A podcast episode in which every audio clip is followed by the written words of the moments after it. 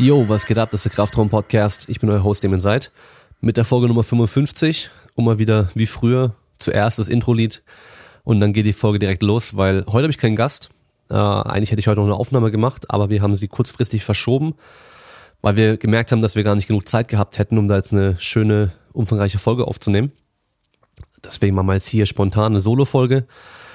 Ich habe noch vorhin auf Instagram schnell ähm, nach Fragen und Themen gesammelt und habe da auch echt wieder voll viel bekommen, was ziemlich cool ist. Ähm, müssen wir mal schauen, ob wir alles, alles nehmen können äh, oder ob es dann zu lange wird.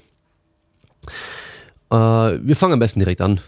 Brauchen wir nicht groß drum rumreden. Also ähm, Home Gym haben ganz viele gefragt, irgendwie die Motivation dahinter, was man alles braucht, so die Kosten und so weiter.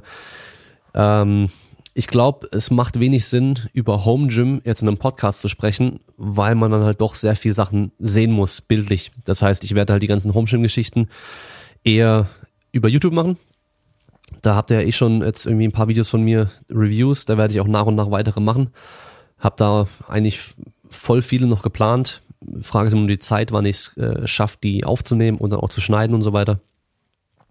Also von daher einfach auf YouTube schauen, ähm, YouTube-Kanal heißt, glaube ich, auch Damien Seid. Also so wie, wie ich halt heiße. Genau, dann äh, machen wir weiter. Nächste Frage. Und zwar, wie ich beim Athletiktraining mit Kindern vorgehe. Äh, da kann man erst noch, noch mal die Folge Nummer 8 mit Simon Gewande anschauen. Anschauen, anhören natürlich. Weil da haben wir nämlich auch über Athletiktraining mit Kindern gesprochen. Und zwar äh, vor allem diese Vorurteile und die Risiken und so weiter mal ein bisschen behandelt. Ne, weil viele denken ja, boah, Krafttraining oder Langhanteltraining mit Kindern, dann wachsen die nicht mehr und die Gelenke gehen kaputt und so weiter, was natürlich alles Quatsch ist. Ähm, wie ich vorgehe mit Kindern, kommt es natürlich wieder drauf an, so wie, wie immer. Aber erstmal das Alter. Das heißt, wenn du irgendwie so Sechsjährige hast, dann wird man da noch nicht wirklich von Athletiktraining sprechen, sondern einfach von Bewegung. Also ich würde mal auch sagen, mit sechs Jahren braucht man sowas überhaupt noch gar nicht machen. Da reicht es dann im Turnverein zu sein, da reicht es äh, in Leichtathletik zu sein und auch da machen die dann noch nicht richtiges Turnen oder richtige Leichtathletik, sondern die machen ja auch mal alles Mögliche. Dass man halt mal springt, mal rennt, mal klettert, mal hangelt, mal rollt, sich dreht, was weiß ich, Sachen werfen, fangen, einfach so allgemeine Bewegung. Und ähm, so ist eigentlich auch immer mein Vorgehen dann, wenn ich noch ältere habe. Das heißt, ähm, es geht gar nicht so groß darum, die jetzt ultra stark zu machen oder ultra schnell zu machen. Es gibt natürlich immer Ausnahmen, also wenn du irgendwie ein Turnerin hast oder so, die ist jetzt zwölf und ähm, hat extrem viel Potenzial, dann wird man da schon ein bisschen mehr in die Richtung machen. Aber sonst, krass, zum Beispiel jetzt so Fußballer, zehn, elf, zwölf Jahre alt, da geht es darum, den halt beizubringen, sich mal besser insgesamt zu bewegen und so eine Grundlage für das spätere Training zu legen. Das heißt, ich bringe dir mal bei, wie man springt und wieder landet vor allem. Dann, ja, Lauf ABC, Sprung ABC, solche Geschichten, einfaches Krafttraining, Leider wird immer noch von vielen Trainern in der Sportart als Bestrafung irgendwie Liegestützen gemacht. Das heißt, oh, du bist zu spät gekommen, zehn Liegestütze. Und dann machen die Kids halt teilweise ziemlich oft Liegestütze im Training, aber machen sie halt komplett, ja, scheiße. Und dann bringe ich denen halt eher mal bei, wie man richtige Liegestütze macht, damit, wenn sie sie im Training machen müssen, sie sie auch richtig machen können. Also Rumpfspannung halten, dass die Ellenbogen nicht einfach irgendwo hin abhauen, dass sie halt auch komplett runter und wieder hochgehen und eben nicht wie, das sieht man bei den Handballern ganz oft bei dem Nachwuchs dann nur der Kopf halt so hoch und runter geht wie bei so einem Huhn, was dann irgendwie die Körner vom Boden pickt, sondern wirklich halt dann in der Schulter im Ellenbogen sich bewegt wird. Ja, und von da aus einfach aufbauen, also immer langfristig denken. Da gibt's ja auch ein paar verschiedene Konzepte, wie man da vorgehen kann. Das heißt, man macht am Anfang wirklich so einfaches Bewegungslernen, wirklich die grundlegende Bewegung den Kindern beibringen und dann nach und nach so grundlegend die konditionellen Fähigkeiten zu verbessern und äh, darauf halt aufzubauen, ja. Und ähm, brauchen die von Anfang an eine Langhantel? Nö, brauchen sie nicht, weil die meisten sind auch nicht so stark. Den fehlt die Koordination noch dafür. Das heißt, da kann man auch sehr schön über Training mit dem eigenen Körpergewicht, also normale, normale Kniebeugen, reichen oftmals dann schon mit so, mit so Jungs, die gerade so einen Wachstumsschub hatten und ähm, koordinativ nicht so toll sind und äh, bisschen zugelegt haben, aber noch keine Muskeln und so weiter haben, dass wenn man da mal zehn tiefe Kniebeugen macht, dass die die Beine schon spüren und dann kann man immer noch Ausfallschritte machen, einbeinige Kniebeugen machen und so. Das heißt, wir haben alles so kombiniert, gleich ein bisschen Balance, Koordination, Kraft, ja. Und ähm, ja, von da aus geht's einfach weiter. Und dann muss man wieder schauen, immer so eine Analyse machen, wo stehe ich gerade, was brauche ich denn und welche Werkzeuge habe ich zur Verfügung, um da am besten dann anzusetzen und zu trainieren. So wie bei Erwachsenen eigentlich auch. Ja, nur halt immer ein bisschen langfristiger denken. Nicht diesen kurzen, schnellen Erfolg, sondern eher das langfristige Ziel im Auge behalten, dass man halt verletzungsfrei bleibt, mit einer hohen Qualität trainiert und sich einfach auch Zeit lässt. Also ich bin kein Fan davon, Kindern zu früh zu viel äh, ja, zu geben an Training und auch zu, zu schnell zu spezialisieren, weil erstmal haben sie dann schnell keinen Bock mehr und zweitens ist es langfristig einfach nicht so toll, weil die halt früher aufhören dem Sport, früher Verschleißerscheinungen bekommen und so. Von daher so viele verschiedene Einflüsse wie möglich geben. So, dann geht's mal weiter hier. Eigentlich bräuchte man irgendwie so ein, wie so ein Jingle jedes Mal, wenn ich, äh, wenn eine Frage vorbei ist und die nächste kommt, dass, dass man auch weiß, äh, jetzt kommt irgendwas und nicht nur die ganze Zeit meine Stimme da hier. Also ihr nicht nur mich hört, wie ich quatsch die ganze Zeit, wird ja auch, glaube ich, ein bisschen langweiliger, monoton auf Dauer. Aber mal schauen, ob ich da noch was reinpack. Aber wahrscheinlich nicht. auf jeden Fall jetzt hier Trainingsplanung, Intensität, Frequenz und Volumen. Puh, das ist ja eigentlich schon ein großes Thema für sich, wo man mal so eine einzelne Folge machen könnte. Also wenn das Interesse besteht. Das Problem so ein bisschen bei mir ist, dass ja die Zuhörerschaft hier, also ihr, die hier zuhört, sehr breit gefächert sind. Das heißt, Sportler aus verschiedenen Sportarten, Leute, die teilweise nur hobbymäßig so ein bisschen für sich was machen, andere, die halt wirklich Leistungssport machen. Deswegen weiß ich halt nicht so genau, ob dann so eine, so eine Grundlagengeschichte, also wie trainiere ich denn überhaupt richtig und so, ob das überhaupt äh, interessant für euch ist. Also könnt ihr mir gerne Feedback geben. Ähm, wir machen jetzt mal hier Trainingsplanung ganz kurz, ganz grob wie ich es gerade eben bei den Kids schon gesagt habe, äh, wir müssen immer schauen, was ist das Ziel und wo stehe ich denn gerade. Und dann schauen, welche Werkzeuge habe ich zur Verfügung, um meinem Ziel näher zu kommen. Ja, und von da aus muss ich einfach nur gucken, okay, wie habe ich denn jetzt in letzter Zeit trainiert? Also wenn es jetzt gerade um die, um das Trainingsvolumen geht und auch die Frequenz.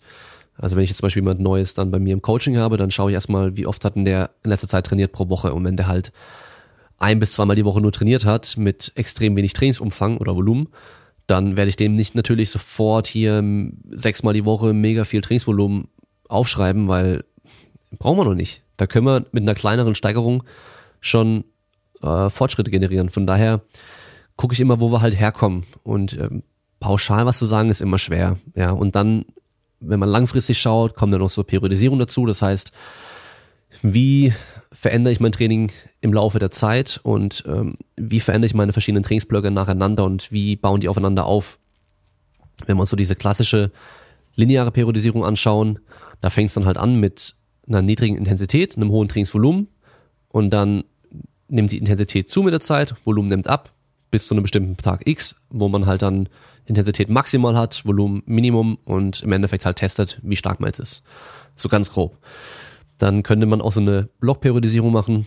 Das heißt, wir haben zuerst einen Block, wo wir auf die Kraftausdauer, Hypertrophie eingehen, dann einen Block, wo wir so grundlegend an der Kraft arbeiten und dann einen Block, wo wir dann spezifisch uns für einen Wettkampf zum Beispiel vorbereiten und die bauen alle aufeinander auf. Ja, und ähm, ich sag mal so, die in der Trainingslehre kriegt man halt immer so Kochrezepte an die Hand. Das heißt, Kraftausdauertraining 15 plus Wiederholungen, eher 20 bis 30 Wiederholungen, kurze Pausen, drei Sätze, ähm, was weiß ich, ja, volles Muskelversagen. Hypertrophie, drei Sätze, 8 bis 12 Wiederholungen, Intensität 55 bis 85 Prozent oder so, oder 75, was weiß ich. Und IK-Training, wie es auf Deutsch heißt, ähm, also eigentlich Maximalkrafttraining, eine bis fünf Wiederholungen, 85 bis 100 Prozent Maximalgewicht, also one, vom 1RM und davon dann irgendwie drei bis fünf Sätze. So. Also da geht es immer nur darum, wie viel Wiederholung du gerade machst und nicht alles andere. Also ich meine, ich kann ja auch drei bis fünf Wiederholungen machen mit äh, 50 Prozent von meinem Maximalgewicht und halt extrem schnell mich bewegen. Das ist was anderes, wie wenn ich dann drei Wiederholungen mit 87 Prozent von meinem Maximalgewicht mache oder 90 Prozent von meinem Maximalgewicht. Das heißt, nur auf die Wiederholungszahlen darf man nicht schauen. Und dann könnte ich zum Beispiel auch drei mal drei Wiederholungen machen oder ich könnte zehn mal drei Wiederholungen machen. Der Trainingsumfang ist da deutlich mehr bei zehn mal drei. Ja, also deswegen ist es immer schwer, irgendwie da jetzt so was Handfestes in die Hand zu geben. Ähm, das hatte ich auch erst letztens dann mit dem Physiotherapeuten, mit dem ich in der Türkei war, weil da ging es natürlich auch um Trainingsplanung. Und ich habe den dann halt versucht, so die Konzepte grob zu erklären, grundlegend zu erklären und halt Beispiele aus der Praxis mal gezeigt, von meinen Athleten, damit sie mal sehen, wie ich das da mache mit denen. Und auch erklärt, warum ich was wie mache. Weil einige der Sachen sind natürlich nicht so nach Textbuch eins zu eins übernommen, weil es in dem Fall einfach nicht passt. Und ähm, dann hatten sie dann als Gruppenarbeiter noch auf, dass sie selber mal einen Trainingsplan schreiben für ein Fallbeispiel. Und da hat man halt schon gemerkt, das ist nicht so leicht, wenn man halt diese, dieses Hintergrundwissen einfach noch nicht so tief drin ist. Ähm, und einfach die Erfahrung vor allem auch fehlt. Weil klar, dreimal zehn Wiederholungen gut ist. Aber so ist es halt nicht. Also es kommt immer so ein bisschen drauf an. Deswegen ist das sehr schwer, irgendwie pauschal was zu sagen, wie man dann trainieren sollte. Was man aber schon generell sagen sollte oder auch kann, ist äh, zum Wettkampf hin wird die Intensität generell steigen. Das Volumen, die Tra Trainingsumfang wird in der Regel eher runtergehen. Die Frequenz, also wie oft ich pro Woche trainiere, wird bei technisch, ähm, also bei technischen Sportarten, wo die Technik sehr, sehr wichtig ist, auf jeden Fall höher sein oder auch steigen mit der Zeit. Oder auch von den Wettkampfübungen, wenn wir uns Kraft-Dreikampf angucken. Das heißt, ich kann zum Beispiel am Anfang, wenn ich ganz allgemein trainiere, nur einmal die Woche vielleicht normales Bankdrücken so wie im Wettkampf auch machen. Ich mache zum Beispiel trotzdem noch irgendwie drückende Bewegungen vielleicht zwei, dreimal die Woche, aber Wettkampf Bankdrücken mache ich vielleicht nur einmal die Woche oder sogar gar nicht. Aber wenn es dann kurz vorm Wettkampf ist, dann werde ich natürlich schon öfter spezifisch trainieren, also genau das, was ich im Wettkampf auch brauche und dann halt alles, was nicht mehr so spezifisch ist, auch weglassen. Ja, also das kann man schon sagen, aber sonst ähm, müssen wir, glaube ich, echt mal so eine, eine Folge komplett darüber machen, wenn es Interesse besteht. Also auch wieder gerne Bescheid geben, ob ihr das hören wollt. Dann würde ich da auch mich nochmal hinsetzen vorher und es ein bisschen ja, zusammenschreiben und so, dass man da auch ein bisschen eine Struktur dann hat während dem Podcast und es nicht einfach wieder so ein bisschen Gelaber ist, sondern ein bisschen mehr Hand und Fuß hat. So, ähm, hier, Entertainment-Folge. Deine krassesten, verstörendsten, lustigsten Geschichten. Ähm, neu. Könnte wahrscheinlich auch eine ganze Folge sein. Äh, ich muss sagen, ich habe mich jetzt auf keine von diesen Fragen wirklich vorbereitet, außer dass ich geschaut habe, welche Fragen dann schon mal so behandelt wurden in den verschiedenen Podcasts und habe die Folgen rausgeschrieben, mehr nicht. Wenn es um Stories geht, dann, boah, muss ich mich auch echt nochmal hinsetzen, einfach mal überlegen, was da so alles war. Also da gibt's natürlich schon viele Sachen. Ich gehe mal davon aus, es geht ja nur um, um äh, Fitness und Kraftsport und Training und sowas und nicht um äh, allgemeines Zeug, weil dann gibt's natürlich noch viel mehr. Ähm, ja, lass mir überlegen. Also im Fitnessstudio hatte ich zum Beispiel schon mal damals, als ich dann gejobbt habe, ja, ich war an der Theke und ich musste natürlich auch diese Proteinshakes und so verkaufen von dort. Ich habe aber gleich gesagt, nee, das mache ich nicht, weil die Dinger sind scheiße. also da gab es ein Eiweißpulver, ich weiß gar nicht mehr welcher Geschmack, der hatte irgendwie auf 100 Gramm Pulver nur 65 Gramm Eiweiß, weil da halt so viel Zeug drin war, was halt noch irgendwas schmeckt, damit es halt gut schmeckt. Und ähm, ja, das habe ich den Leuten halt auch gesagt, dass der halt sehr gut schmeckt, aber nicht allzu viel Eiweiß hat. Und wenn die dann halt irgendwie eine Dose kaufen wollten, klar, ich habe dann schon das denen verkauft, wenn sie sie haben wollten. Aber wenn jemand mich gefragt hat, welches Proteinpulver ich nehme, dann habe ich gesagt, ja, ich kaufe das günstigste bei MyProtein, weil da kriege ich fünf Kilo für, was weiß ich damals, glaube ich, 50 Euro bei den Aktionen immer. Und dort hat halt 750 Gramm, glaube ich, 28 Euro gekostet. Von einem nicht so tollen Eiweißpulver, was auch nicht so toll geschmeckt hat. Ja. Und ähm, auf jeden Fall hat mich wieder irgendjemand irgendwas gefragt und dann kam so einer von den älteren Pumpern dort. Also ich sag auch wirklich Pumper, weil das war halt jetzt nicht irgendwie ein Bodybuilder, der was drauf hatte, sondern einfach wirklich nur halt ein Typ mit der Wampe, der halt jeden Tag dort Arme trainiert hat und aber auch nicht jetzt krass war oder so. Und ähm, der hat sich immer Amino Liquid hieß das Zeug oder so, also so was, so eine Ampulle, die man halt dann einfach sich direkt so in den Mund kippt mit paar Aminosäuren drin, also wirklich so ein paar Gramm von allem, also nichts Gescheites und äh, Magnesium Liquid immer gegeben. also total unnötig halt, ja. Aber gut, das war halt sein Ritual so und er wollte es halt immer machen. Auf jeden Fall sagt er dann so, zeigt er so auf das Proteinpulver, sagt, den ganzen Scheiß da brauchst du nicht, Aminos brauchst du. Dann denke ich mir so, oh je, wenn du bist das, ey, aus was denn Eiweißpulver besteht oder was da die Bestandteile sind, so.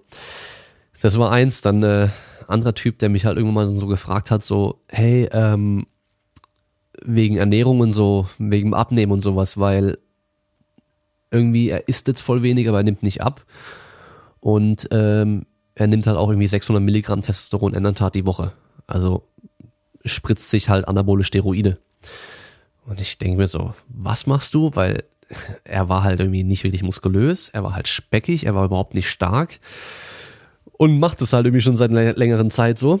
Und hat dann halt auch gemeint, er hat gehört, äh, oder es wäre ja so, dass Tomaten, wenn man die isst, dass die mehr Kalorien beim Verdauen verbraucht werden, als eine Tomate hat. Deswegen muss man halt ganz viele Tomaten essen, wird man automatisch abnehmen. Also so Sachen habe hab ich dann auch immer wieder gehört. Und dann ähm, habe ich natürlich halt auch mal mit so, ja, ich hatte mal eine Kundin, der habe ich damals echt ein super nettes Angebot gemacht. Das ist schon sehr lange her auch. Also ja, da war ich ja noch nicht in diesem Geschäft so arg drin, sag ich mal. Ähm, die wollte halt abnehmen und die war halt auch so, ja, wie soll man sagen, die war sehr unsicher, sehr, sehr unsicher und ähm, das hat mich halt auch, auch angesehen, ja, also die war irgendwie, keine Ahnung, wie alt war die, irgendwie Mitte 40 oder sowas, kam dann, hab dann mit der telefoniert gehabt, dann kam sie ins Fitnessstudio, habe ich sie dort dann gewogen und halt dann mit ihr gesprochen und so und dann gesagt, okay, wir machen so und so, habe ja dann echt Top-Angebot gemacht für so eine Monatsbetreuung, immer so eine Monatspauschale. Ja, also so eine Pauschale, da wird man bei anderen wahrscheinlich ein bis zwei Trainingseinheiten dann bezahlen können und ich habe halt mit der dort zweimal die Woche dann trainiert, plus halt Ernährung und so weiter noch gemacht und ähm, war halt auch noch per Handy verfügbar und so, wenn sie mir geschrieben hatte. Ja, auf jeden Fall kam die halt dann schon nach dem ersten Training, also beim nächsten Mal und so und meint so, oh, sie merkt schon voll, wie sie abgenommen hat und so und wir haben auch Umfänge gemessen und ähm, nach der ersten Woche hat sie gemeint, boah, ich, ich habe schon so abgenommen, ich, ich merke das voll und ich habe halt gleich so zu ihr gesagt so, hey, ähm, super, dass du dich gut fühlst und so, aber erwart bitte nicht zu so viel, dass es so schnell geht. Das braucht seine Zeit. Das dauert einfach, ja. Also, ich habe jetzt nicht gesagt, dass, es, dass halt nichts passieren wird, aber habe halt auch versucht, so ein bisschen realistisch zu sein, dass du halt nicht von heute auf morgen irgendwie fünf Prozent Bauchumfang verlieren wirst. Und ähm, klar, in der ersten Woche ein bisschen was hat sich getan und so und die Waage ging auch so ein bisschen runter und so, ja. Aber halt nicht so, wie sie halt dachte, ja. Und aber sie war trotzdem sehr zufrieden. Wir haben dann trainiert und ähm, dann hat sie halt immer wieder immer mehr angefangen, halt auch mir zu schreiben so. Ja, das Training ist so toll mit mir und ähm, sie mag mich voll und bla, also ja, und ich okay, okay, hab halt normal geantwortet und ähm, irgendwann mal einfach so, also noch in dem ersten Monat, ähm, ich glaube nach drei Wochen, genau, wir hatten da noch zwei Trainingseinheiten offen, schreibt sie mir auf einmal so, hey, ähm, du weißt schon, dass es viel zu viel ist, was du von mir verlangst, äh, also was ich, was sie bezahlen muss dafür, was ich mache und so. Das wäre viel zu viel. Wir machen das jetzt so. Sie bezahlt die Hälfte und wir trainieren trotzdem noch zweimal die Woche weiter, ähm, weil es wäre viel zu teuer und viel zu viel. So. Und dann habe ich halt so zurückgeschrieben, so, das war halt auch abends. Ich habe ihr halt schon äh, vorher schon gesagt gehabt, so, hey, okay, ich arbeite bis 20 Uhr. Dann ist mein Handy aus und dann antworte ich auch nicht mehr, dann antworte ich am nächsten Tag halt irgendwie um 7 oder 8 Uhr. So, und es war halt schon nach 20 Uhr, das war glaube ich äh, irgendwie 21.30 Uhr. Und dann kam so alle 10 bis 15 Minuten kam eine Nachricht, so ähm, irgendwie dann wieder so ein witziges Bildchen und dann wieder so, also immer so hin und her, also immer so, wurde es ein bisschen aggro und dann wieder so ein auf gut machen und dann wieder so dieses, ja, keine Antwort ist auch eine Antwort, bla bla bla. Und ich dachte schon so, hey, also jetzt wird schon ein bisschen heftig so. Und dann eine halbe Stunde später, irgendwie so um 22.30 Uhr, kam man so ein Bild, irgendwie so ein witziges Bildchen mit Nutella und keine Ahnung was, also irgendwie so ein Meme-Ding halt, mit so Text drauf und so, ja, ich will auf jeden Fall mit dir weiter trainieren, ich mag dich auch voll und so. Und dann habe ich ihr nur kurz zurückgeschrieben, wir sehen uns morgen, beim, wir besprechen es morgen beim Training. Äh, wir, wir besprechen es morgen vor dem Training. Bis dann. So. Und dann bin ich im Studio schon gewesen, weil ich halt schon gearbeitet habe. Und dann kommt sie so reingelaufen und kommt so her und äh, tut so, als wäre nichts gewesen. Und ich denke mir so, das kann doch jetzt nicht der Ernst sein, oder? Die kommt so rein so, hey, oh, mir geht's voll gut, ich habe voll abgenommen, ich fühle mich voll toll und ich merke schon richtig, wie meine Klamotten lockerer werden und als wäre nichts gewesen so. Und ich dachte schon so, hey, was ist jetzt los? Ey, das kann doch nicht sein. Habe ich ihr gesagt, so, du, ähm, das, äh, was da gestern da war, das, äh, das geht so nicht. Ja, also, ähm, wir haben jetzt noch zwei Trainingseinheiten offen, die machen wir noch. Ähm, aber so geht's nicht weiter. Und dann sie gleich so, ja, nö, dann mache ich das alleine, ist aufgestanden und ich so zu ihr, du, du hast noch für zwei Einheiten bezahlt, die können wir gerne noch machen. Nein, ich mach das alleine. Und äh, nimmt ihre Sachen und steht so empört auf und fängt schon an rauszulaufen. Da habe ich ihr nur noch äh, viel Erfolg gewünscht. Und das war das letzte Mal, dass ich was von ihr gehört habe oder gesehen habe. Also ja, natürlich irgendwo traurig, weil ich weiß natürlich, oder ich kann mir denken, dass sie halt nicht weitergemacht hat mit dem Sport und mit der Ernährung und so. Ähm, ja, aber das ist natürlich halt auch schon so eine Sache, ja, ein bisschen, mal ein bisschen seltsam. Und ich glaube, da kann dir jeder Personal Trainer auch ähm, Geschichten erzählen von Kunden, mit denen sie komische Erfahrungen gemacht haben, die komisch reagiert haben und so weiter. Also ja, ist nicht immer, ist nicht immer so witzig, aber halt, ja, man merkt meistens schon am Anfang, okay, mh, hm, das wird, wird anstrengend. und das ist jetzt das Gute, ich kann es mir halt auch raussuchen, ob ich jetzt jemanden nehme als Kunden oder nicht. Und wenn ich halt merke, so, boah, ich komme schon von Anfang an nicht mit der Person gut klar, dann sage ich auch, du, ich glaube, das wird nicht passen, ähm, aber ich kann jemand anderes empfehlen. So, ja, wo ich dann vielleicht auch denke, okay, vielleicht kommt ihr dann mit, mit ihr oder mit ihm oder so besser zurecht und ähm, wird dann da mehr Erfolg haben, weil das ist dann für beide auch blöd. Ähm, aber jetzt so auf die Schnelle, sonst fällt mir jetzt auch irgendwie gar nicht groß was anderes ein. Ähm, ja, also gibt noch genug Geschichten, aber die kommen dann mit der Zeit und ich glaube, es ist auch eher was für ähm, nett und falsch. Ich weiß gar nicht, ob es mittlerweile so heißt, mit Pascal bei ihm auf dem YouTube-Channel. Das wäre, glaube ich, äh, eher ein Format dafür. Aber machen wir mal weiter. Und zwar, die Frage finde ich gut, weil das nämlich eigentlich recht viele Leute betrifft. Wenn du dreimal eine Stunde pro Woche Zeit hättest, wie würdest du trainieren? Also, das ist eine gute Frage, weil die bringt mich wieder zu dem Thema, was mich nämlich ganz oft bei Leuten nervt, die halt überanalysieren. Das heißt, die sind Anfänger, trainieren noch nicht so lange und machen sich über die kleinsten Dinge den Kopf irgendwie voll komplex. Ich brauche den besten Trainingsplan der Welt und das Beste, bla bla bla. Nein, mach einfach die Basics und mach sie regelmäßig. Das ist alles, was zählt. Wenn ich dreimal die Woche nur eine Stunde Zeit hätte, dann weiß ich ganz genau, was ich machen würde. Eine Stunde ist gar nicht so wenig. Ein kurzes, schnelles Aufwärmen, dann irgendwie Kniebeugen oder Kreuzheben, irgendwas Schweres drücken, irgendwas Schweres ziehen und dann könnte ich schon aufhören. Wenn ich das in einer Dreiviertelstunde hinbekomme, ein paar Minuten vorher aufwärmen, dann kann ich sogar danach noch, wenn ich Bock habe, irgendwie innerhalb von fünf Minuten so, was weiß ich, äh, riesen Supersatz machen mit Curls, also Bizeps, Trizeps, Schulterzeug oder sowas. Das hat man in fünf Minuten durch, kann man drei Sätze machen, einfach alles ohne Pause, das geht dann ganz gut. Da macht's auch Bock, sag ich mal, aber einfach die, die wichtigsten Basics halt dreimal die Woche machen. Ich persönlich würde, wenn ich äh, dreimal die Woche eine Stunde trainieren könnte, würde ich wahrscheinlich einen Ganzkörpertag machen, dann einmal Oberkörper, einmal Unterkörper, dass ich alles zweimal die Woche hab, weil ich halt doch gerne einfach an einem Tag komplett mich auf eine Sache konzentriere. Also zum Beispiel an einem Tag dann halt Kniebeuge, dann irgendwie noch rumänisches Kreuzheben und Bulgarian Split Squats zum Beispiel. Die drei Übungen, die kriegt man eine Stunde auch durch, wenn man sich ranhält, kein Problem. Und ähm, dann Bankdrücken, Langhantelrudern, Schulterdrücken, Klimmzüge, wenn man es kann. Ich kann es nicht, ich würde irgendwas anderes machen. Ähm, also ich kann keine Klimmzüge, weil meine Garage nicht hoch genug ist. Und äh, beim Ganzkörpertag halt irgendwie dann Kreuzheben, Schulterdrücken, was weiß ich, irgendwas in der Richtung so. Also gibt's genug Möglichkeiten und so würde ich es machen. Bei dem Anfänger auf jeden Fall dreimal die Woche Ganzkörpertraining, auch mit wenigen Übungen, dass wir halt einfach die wichtigen Grundlagen erstmal üben können jedes Mal und nicht irgendwie so viele neue Sachen auf einmal kommen, weil viel Neues, damit es immer schwer, sich darauf zu konzentrieren oder sich zu erinnern, was war denn hier wichtig bei der Übung, auf was muss ich achten äh, macht dann mal schnell, macht man auch eh mal Fehler. Und man hat es auch ganz oft, dass man, wenn man Sportler trainiert, die auch nur zwei bis dreimal die Woche für eine Stunde oder zwei vielleicht noch extra Zeit haben fürs Athletiktraining. Das heißt, da muss man auch wieder schauen, was ist das Wichtigste, was die Person braucht? Habe ich jetzt einen Sportler, der in seiner Sportart viel springt und rennt? Da werde ich wahrscheinlich nicht unbedingt viel springen und rennen in diesem Extra-Training noch machen, weil der macht das eh schon die ganze Zeit. Da werde ich grundlegend Krafttraining machen meistens. Ja, und was ich dann mache, kommt einfach so ein bisschen drauf an, welcher Sportler, was er für Probleme hat, was er gut kann, was er nicht so gut kann und so weiter.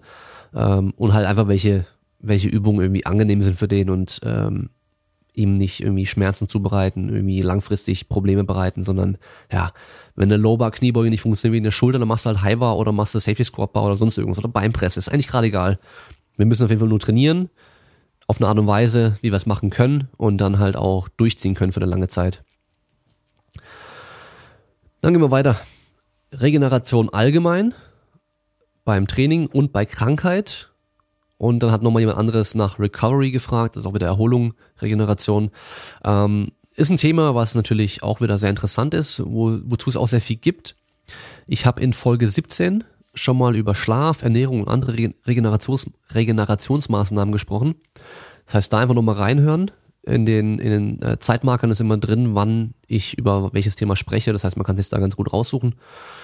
Ähm, ich habe da eigentlich schon alles gesagt, was wichtig ist. Also so das Wichtigste überhaupt ist Schlaf. Das heißt, egal, ob du jetzt krank bist oder ob du ähm, hart trainiert hast, viel oder genug und gut schlafen ist das Wichtigste. Ja, wie man mehr schlafen kann, ist eigentlich ziemlich klar. Man kann entweder länger schlafen morgens oder früher ins Bett gehen. Meistens funktioniert nur früher ins Bett gehen, weil man halt morgens eh schon so aufsteht, dass man eigentlich gleich sich fertig machen muss, auf die Arbeit geht. Also die meisten Leute. Das heißt, ähm, ja, einfach früher ins Bett gehen. Dann, dann hat man auch mehr Schlaf. Und ähm, einfach schon früher auf diesen Entspannungs- und Schlafmodus wechseln.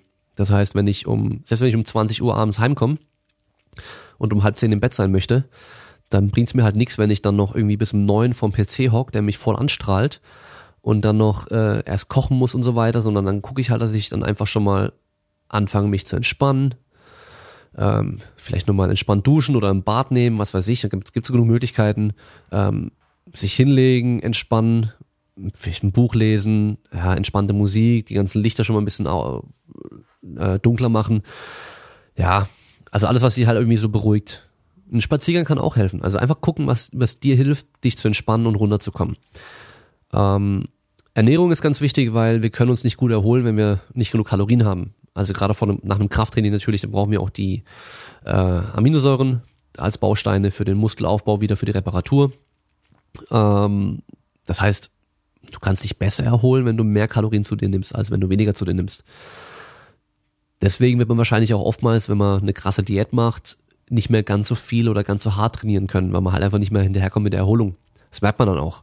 Oder sich auch mehr schlapp fühlt, ja, wenn man einfach weiter Vollgas trainiert, so. Ähm, ja, Ernährung an sich, also geht es um Kalorien und Eiweiß in der Regel.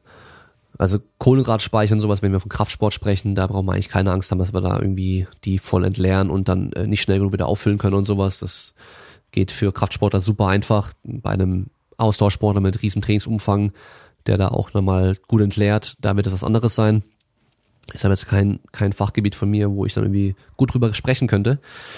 Ähm, und andere Regenerationsmaßnahmen ist wirklich einfach dieses Chillen, entspannen, rumliegen, nichts machen, zocken, was weiß ich was. Alles, was dich entspannt und runterbringt. Das kann auch vor der Glotze liegen sein. Alles okay.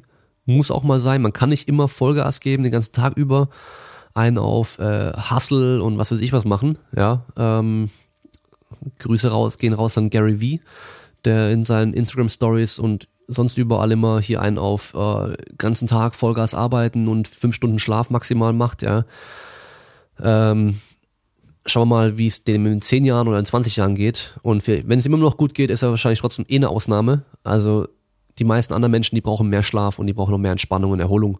Also der ist einfach ein Workaholic und ein Psycho. Nehmt euch den nicht unbedingt als Vorbild. Gibt auch andere Leute, die das, die sehr erfolgreich geworden sind und ein bisschen mehr sich um ihre Erholung kümmern auch, ja, und um ihren Schlaf kümmern. Ähm, was wir sonst noch haben, sind natürlich dann so Geschichten wie Massagen, warme, warm oder kalt, geht beides theoretisch, kommt immer ein bisschen drauf an, was man möchte. Darauf gehe ich aber auch nochmal ein. Bei Folge 17, das heißt einfach da nochmal reinschauen. So, dann Training über 50. Was gilt es zu beachten und gibt es Besonderheiten?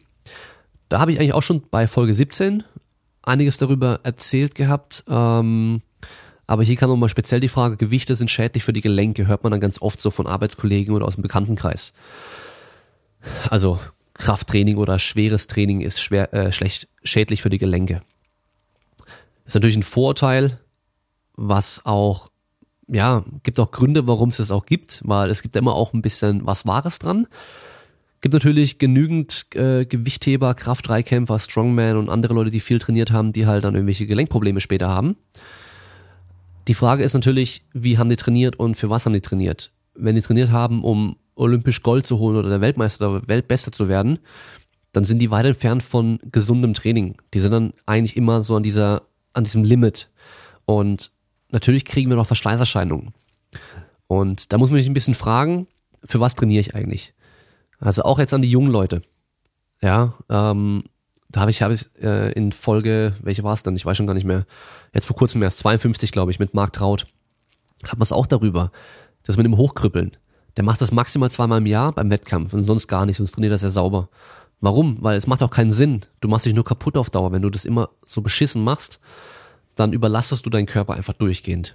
Ja, und der ist dafür nicht unbedingt gemacht. Das heißt nicht, dass du es nicht machen kannst.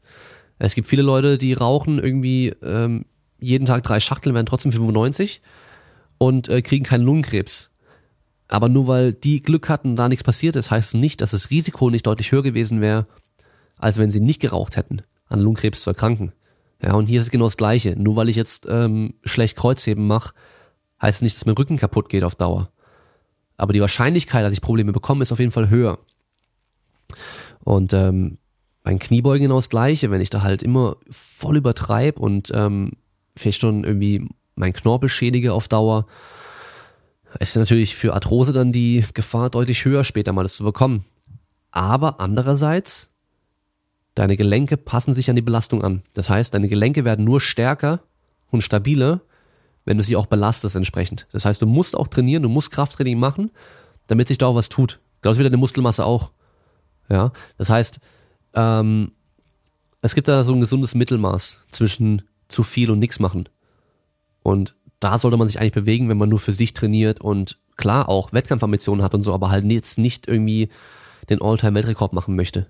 Oder auch vielleicht gar nicht kann, ja, wenn man halt dann, ja, jetzt gerade erst mit Training anfängt und halt 45 ist oder so, dann wird es natürlich schon noch schwer, ähm, da mal einen All-Time-Weltrekord zu machen. Also einfach überlegen, für was trainiere ich dann und lasse ich mir einfach ein bisschen mehr Zeit, um jetzt Gewichte draufzupacken, um mich zu steigern. Weil an sich, du kannst genauso trainieren, du kannst genauso stärker werden. Dein oberes Limit wird wahrscheinlich ein bisschen niedriger sein, aber deine Trainierbarkeit an sich ist immer noch da. Das heißt, du kannst immer noch auch im höchsten Alter besser werden. Ähm, ja, also einfach gucken, warum trainiere ich überhaupt. So, machen wir weiter. Wen würdest du nie in deinem Podcast haben wollen und was nervt dich an der Fitnessszene? Hm.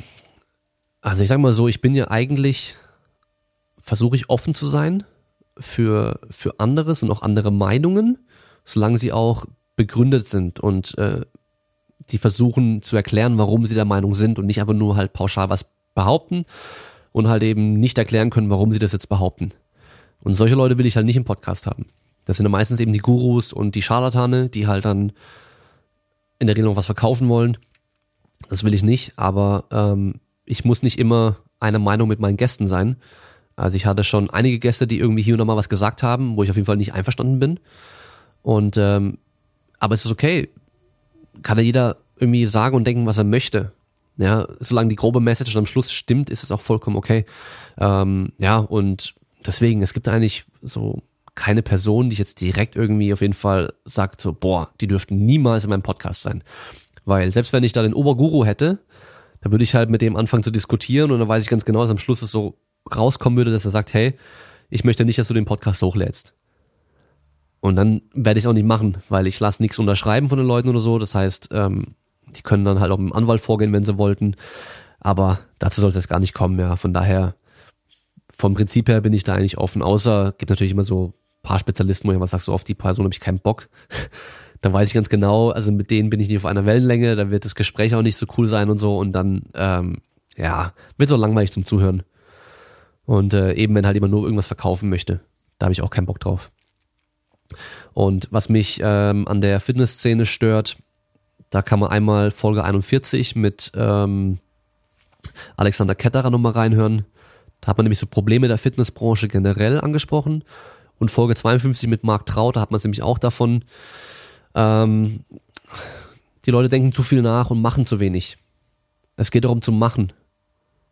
Ja, also Taten sprechen lauter als Worte. Das ist da ganz passend. Also es bringt ja nichts darüber, die, also die ganze Zeit nur über Training zu lesen und über Ernährung zu lesen und auf Facebook zu diskutieren und so, sondern mach einfach. Mach. Und dann nerven mich halt die Leute, die halt selber überhaupt nichts machen und gar nichts können. Und auch nicht versuchen, was zu können. Aber halt dann Coaches sind. Ja, da muss man einfach mal so ein bisschen sich selber hinterfragen, so, hey, bin ich auch ein Vorbild? Weil das muss ja auch sein.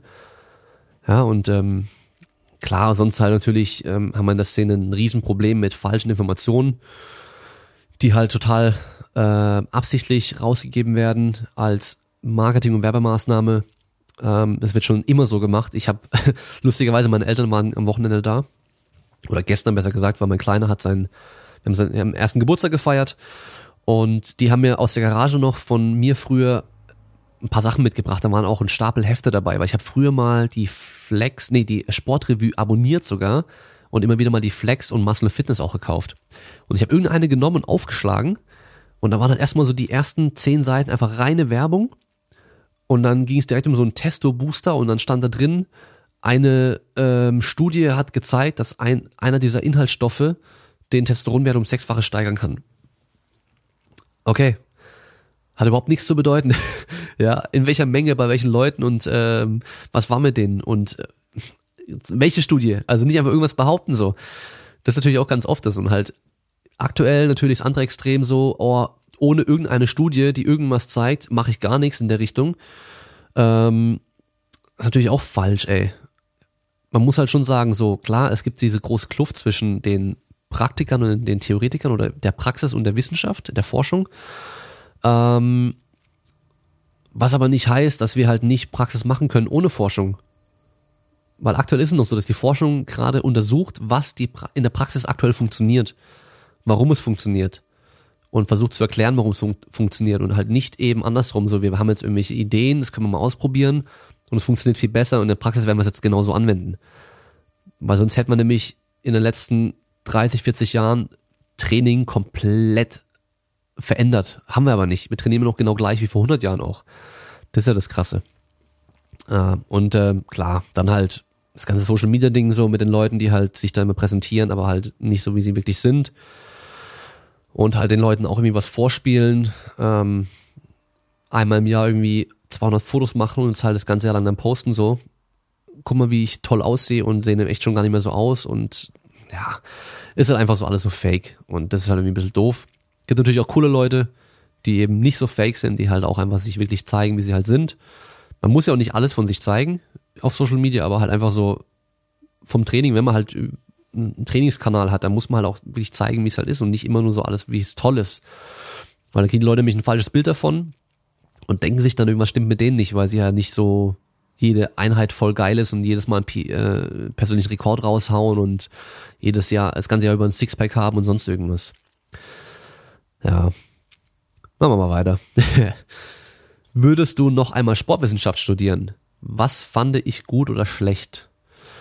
Ähm, ich würde schon nochmal Sportwissenschaft studieren, weil ich immer noch nicht weiß, was ich sonst machen würde. So, ich habe mich auch damals immer gefragt, was ich sonst machen soll, würde. Ich würde halt sonst auch gerne irgendwie irgendwas Kreatives machen, was mit Video, was mit Ton oder Bildbearbeitung, Grafik, solche Geschichten, Fotografie und so.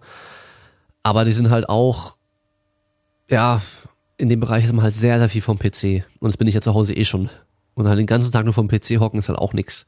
Das habe ich damals gemerkt, während ich dann äh, gejobbt hatte mal nach meinem Bogi in der Werbeagentur das war dann nix. Da habe ich mir gesagt, okay, das kann ich mein Leben lang machen. Und äh, Sport ist einfach so das Beste überhaupt. Und deswegen bin ich auch ganz glücklich, dass ich jetzt im Sport arbeite. Ähm, in Folge 13 mit Simon Wetzel und Folge 31 mit Vanessa Koslowski haben wir auch über Sportwissenschaftsstudium und so gesprochen. Und ähm, was uns da eben nicht so gut gefallen hat, ja, ich glaube aber kein Studium ist perfekt. Also egal was du studierst, es wird immer, immer irgendwie Praxis in der Regel auch fehlen oder den, den Übertrag in die Praxis. Du bist halt dann eher ein Theoretiker, muss man halt schon auch sagen. Ähm, das Gute war aber bei mir, ich habe mir halt ein bisschen mehr Zeit gelassen beim Studium, dass ich sehr, sehr viel Freizeit hatte. Das heißt, ich konnte sehr viel trainieren selber, ich konnte sehr viel arbeiten und ich konnte auch sehr viel mich selbst weiter informieren und weiterbilden. Das war halt ganz gut. Und ähm, mein Studium hat mir dann schon auch so die Werkzeuge an Hand gegeben, dass ich halt Sachen besser bewerten und beurteilen kann. Also allein schon, wie man eine Studie liest und die Methodik halt versteht. Ja, war das jetzt gut, was die gemacht haben? War das eher nicht so gut? Oder welche Probleme gab es da und so? Weil sonst, ja, kommt ja jeder mit einer Studie und liest halt den Titel und vielleicht im Abstract die Conclusion und sagt dann, ja, hier, die sagt das und das und dann schaust du mal rein und sagst, äh, das sagt ja nicht nicht. Schau dir mal die Daten an. Weil die Wissenschaftler interpretieren das ja nur, die Daten, aber wie sie es interpretieren, ist halt auch wieder wichtig. Also von daher würde ich schon auf jeden Fall wieder studieren. Ähm, ja, also im Nachhinein würde ich nichts ändern, weil da, wo ich jetzt bin, bin ich glücklich und ähm, ich weiß nicht, ob ich, wenn ich jetzt irgendwo anders studiert hätte oder was anderes studiert hätte, ob es dann genauso wäre. Besser oder schlechter kann man ja nie wissen. Also von daher hat schon gepasst. Was ich gut fand, eben viel Zeit und ich konnte halt Sport machen. Und das Studium war sehr einfach, muss man sagen. Und was ich nicht so gut fand, war halt, dass ich bei meinem Bachelor, den ich gemacht habe, halt sehr breit gefächert gelernt habe. Das heißt halt auch Soziologie und Psychologie und ähm, äh, was haben wir noch, Management und Marketing und Ökonomie und sowas, also und Sportrecht und Geschichte und so. Da war sehr viel dabei, was halt, ja, wo ich gesagt habe, da hätte ich drauf verzichten können. Und auch die Praxis, also die Sportarten an sich, ich hätte kein Badminton spielen müssen. Weil ich habe da vielleicht noch ein bisschen mehr Theorie gelernt zu Badminton, aber besser spielen gelernt habe ich eh nicht. Ich habe meine Eins trotzdem bekommen, weil ich halt früher mal ein bisschen Badminton gezockt habe. Aber in der Zeit habe ich lieber, ich hätte lieber Biomechanik mehr gemacht oder Trainingswissenschaft noch, noch tiefer so, dass man halt im Bachelor sich schon mehr spezialisieren hätte können in meinem. Gibt natürlich mittlerweile auch Bachelor, die sind schon spezialisiert. Da machst du dann nur Trainingswissenschaft und Biomechanik zum Beispiel. Ja, sowas wäre halt schon eher mein Ding gewesen, aber klar, war trotzdem okay, von allem so einen Einblick zu bekommen. Weil eigentlich muss ja auch ein Master noch draufsetzen, damit du halt auch dich da dann spezialisieren kannst. Okay, aber weiter geht's. Gibt es sinnvolle Supplements? Folge 40 habe ich den Sinn und Unsinn von Supplements angesprochen. Es gibt natürlich sinnvolle Supplements, es kommt auch immer wieder drauf an. Ähm, ich bin auf jeden Fall kein Fan davon, einfach alles möglich irgendwie einzuwerfen, einfach aus Prinzip. Ähm, eine Sache finde ich immer wichtig, weil da sagen die Leute mich genau das Gegenteil immer von dem, was ich sage. Und zwar, da kommt jetzt irgendwie ein Anfänger und fragt so, ja, ähm, ich habe jetzt Eiweißpulver und Kreatin, soll ich noch irgendwas nehmen? Und dann sagen die immer, ja, nee, ähm, schau erstmal, dass deine Ernährung passt und dann kannst du dich um Supplements kümmern. Wobei man eigentlich sagen muss, wenn die Ernährung passt, dann brauchst du keine Supplements mehr. Es gibt so gut wie keine Sachen, die du nicht über die Ernährung ausreichend aufnehmen kannst, ja. Klar, Vitamin D ist vielleicht eine Ausnahme, ähm, aber Eiweiß kannst du genug aufnehmen. Kreatin wird auch sehr, sehr schwer sein, aber Kreatin nimmst du einfach fertig und ähm, alles andere brauchst du an sich ja nicht. Wenn die Ernährung passt, brauchst du es nicht. Für mich sind die meisten Supplements sind an sich auch wirklich einfach unnötig und bringen halt nicht viel. Und die, die was bringen, bringen halt auch an sich einfach nur wenig. Es gibt sehr wenige, die wirklich einen, einen deutlichen Effekt haben können. Ähm, so der größte Effekt ist halt Koffein. Aber halt auch bei Dosen, die halt recht groß sind, wo man auch schon dann Nebenwirkungen bekommt in der Regel. Ja, die dann halt auch sehr, sehr heftig sein können. Und äh, Kreatin funktioniert auch, aber nicht so wie die Leute immer denken, so, oh, ich nehme jetzt Kreatin und habe jetzt in drei Wochen fünf Kilo zugelegt und schafft zehn Kilo mehr beim Bankdrücken. Schön wär's. Ja, also bei mir auf jeden Fall nicht. Ähm, Eiweißpulver zählt für mich einfach nur als andere Form von Nahrung. Also du, ja, in der Uni durfte ich nicht essen, aber trinken durfte ich. Das heißt, ich habe mir dann einen Shake gemacht mit Erdnussbutter, Eiweißpulver und sonst irgendwas halt noch drin. Das war dann halt eine, eine Mahlzeit, eine flüssige Mahlzeit, die halt gut Kalorien hatte, gesättigt hat und äh, ja, hat gepasst. Also von daher, aber ich hätte natürlich lieber gegessen. Also generell, also auch wenn man Diät macht oder sowas, lieber die Kalorien essen, anstatt zu trinken. Das ist immer ein guter Tipp. Ja, und sonst, was gibt's noch groß? Es gibt halt ähm, irgendwie so Citrullin und Arginin, die, ja, Citrullin eher noch ein bisschen was bringen können, so wahrscheinlich. Ähm, ist aber noch, ja, kann man noch nicht genau sagen, ob es wirklich so ist oder nicht. Macht aber auf jeden Fall mehr Bock damit zu trainieren, weil man mehr Pump hat. Und Dafür finde ich es auch okay. Ich habe hier auch noch Citrullin rumliegen. Manchmal nehme ich es, weil ich halt Bock drauf habe, dann irgendwie einen voll krassen Punkt zu bekommen, wenn ich Oberkörper trainiere. Es macht halt mehr Spaß dann das Training. Und ähm, Beta-Alanin kann auch was bringen, aber halt eigentlich im Kraftsport mh, hm, wahrscheinlich gar nicht so. Also eher so in Sportarten, wo wir halt längere Belastungsdauern haben. Und äh, ja, alles andere ist schon puh, bringt wahrscheinlich nichts.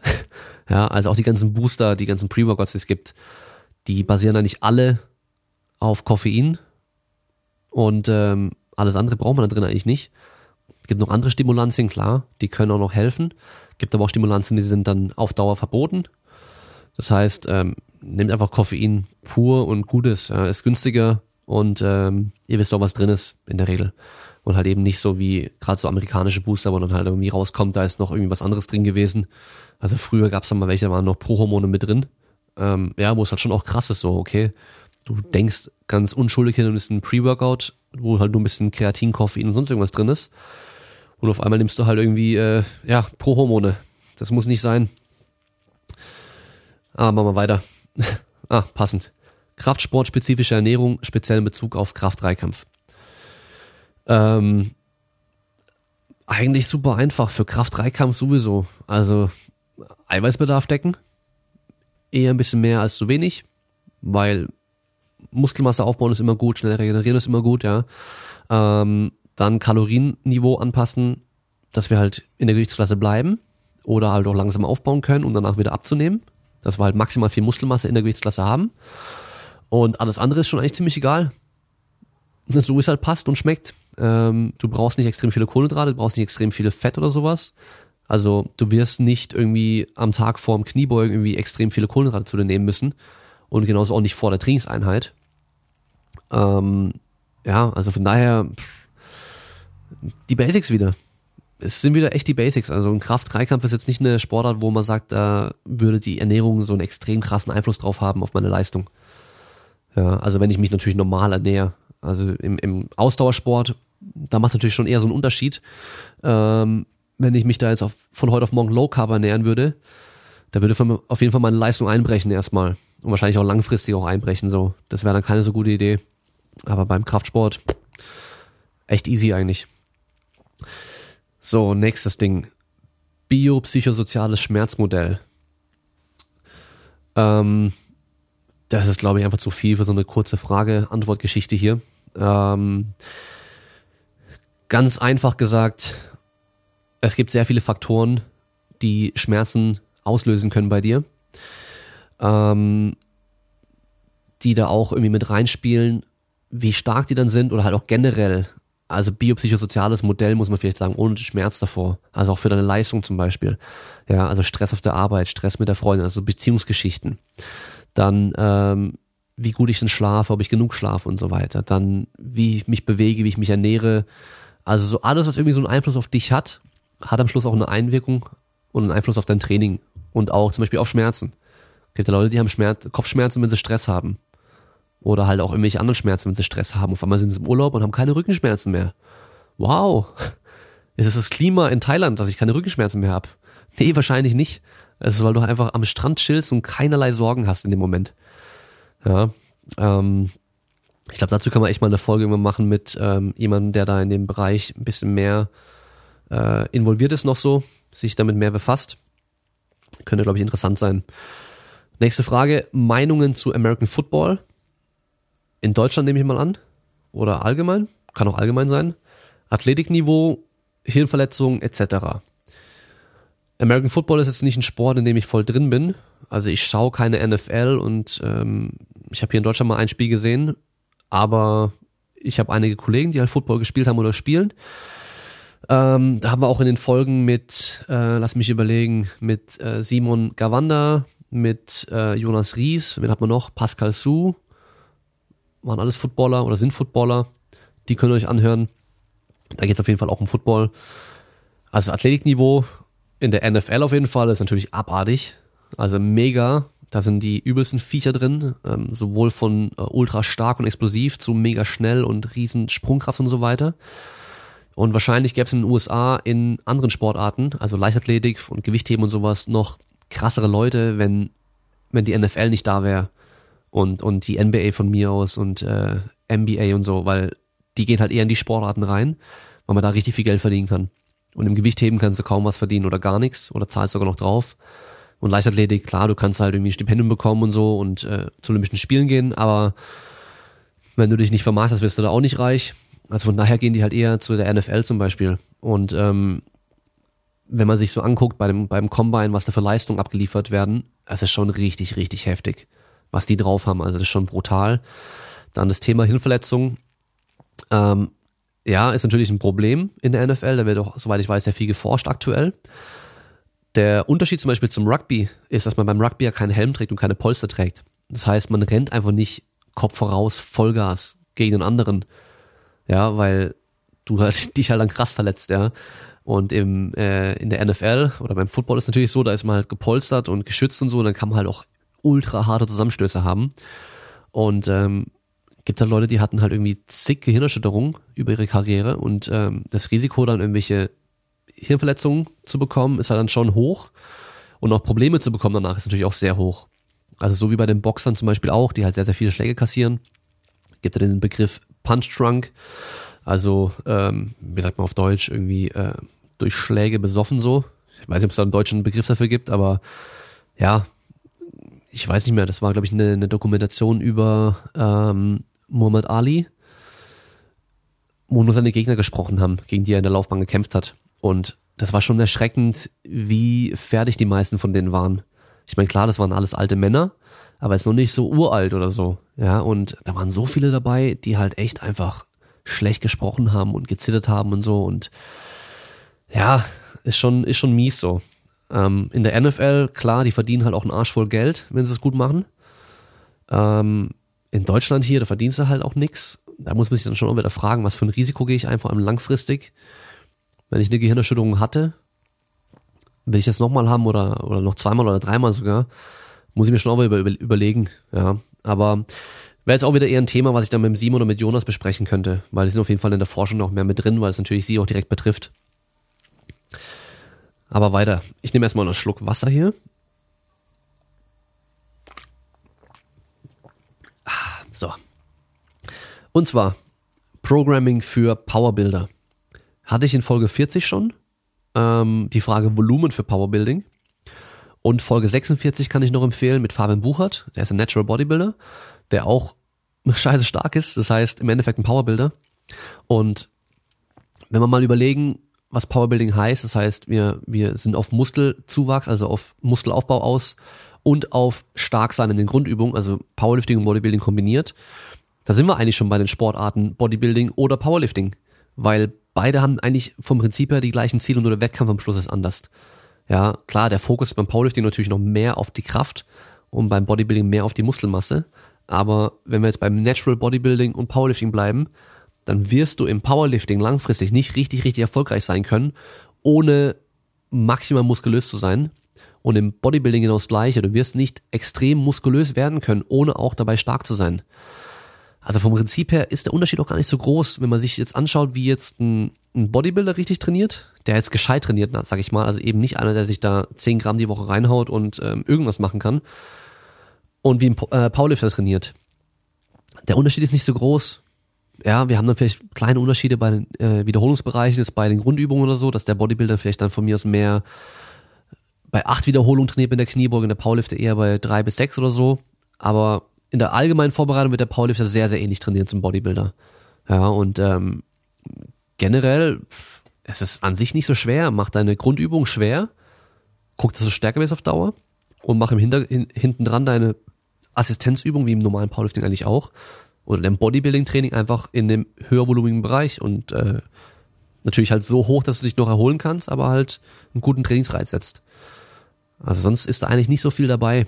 Und ähm, was man vielleicht noch mach, äh, machen könnte, wäre, dass man halt übers Jahr hinweg immer wieder verschiedene Phasen macht. Das heißt Phasen, wo ich wirklich mehr auf Hypertrophie abziele und Phasen, wo ich mehr auf die Kraft abziele. Das Training muss nicht komplett anders aussehen in diesen Phasen, aber halt dass ich halt irgendwie 12 bis 16 Wochen vielleicht oder 20 Wochen sogar einen richtig großen Hypertrophie-Block mache mit richtig viel Trainingsumfang und dann mal irgendwie sechs bis acht Wochen so auf Maximalkraft richtig gehe, wo ich den Trainingsumfang runterfahre, Intensität langfristig hochfährt und äh, man halt guckt, was man jetzt erreicht hat. Ja, also diese Phasen abwechseln. Und weiter geht's. Wie viel haben wir denn noch? So, ein paar Fragen haben wir noch. Wie wirkt sich der Kraftsport positiv oder negativ auf Kampfsport wie BJJ, MMA oder Muay Thai aus? Da habe ich in Folge 16 mit Dorian Grenier schon drüber gesprochen, weil der ja auch ein MMA-Kämpfer aus der UFC trainiert. Und Folge 23 mit der Paulina Ioannidou, die selber MMA-Kämpferin ist. Das heißt, da geht es auch viel um Training für Kampfsportler. Ähm, also wie kann sich Kraftsport positiv auf Kampfsport auswirken? Du hast mehr Power, mehr Schlagkraft, bist robuster ja. Negativ ähm, kann man eigentlich nur sagen, dass sich durch dein Training akut das negativ auswirken kann. Also, wenn du stärker bist, ist es nicht negativ für den Kampfsport. Wenn du schneller bist, auch nicht. Wenn du muskulöser bist und ähm, robuster bist, auch nicht negativ. Aber wenn du halt gerade viermal die Woche Krafttraining noch machst und dann im, im äh, MMA-Training zum Beispiel bist, dann kann sich negativ auswirken, weil du natürlich dann halt am Sack bist. ja, also das ist das Einzige so wirklich. Und ähm, BJJ muss man vielleicht noch außen vor lassen, weil da sind die Anfor Anforderungen noch ein bisschen anders.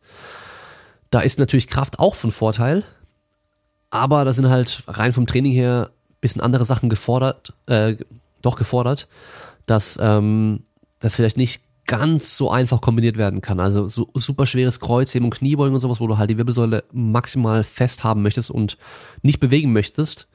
Und dann aber BJJ, wo du halt sehr viel Wirbelsäulenflexion und Rotation machen musst, aktiv, kann sich so ein bisschen beißen.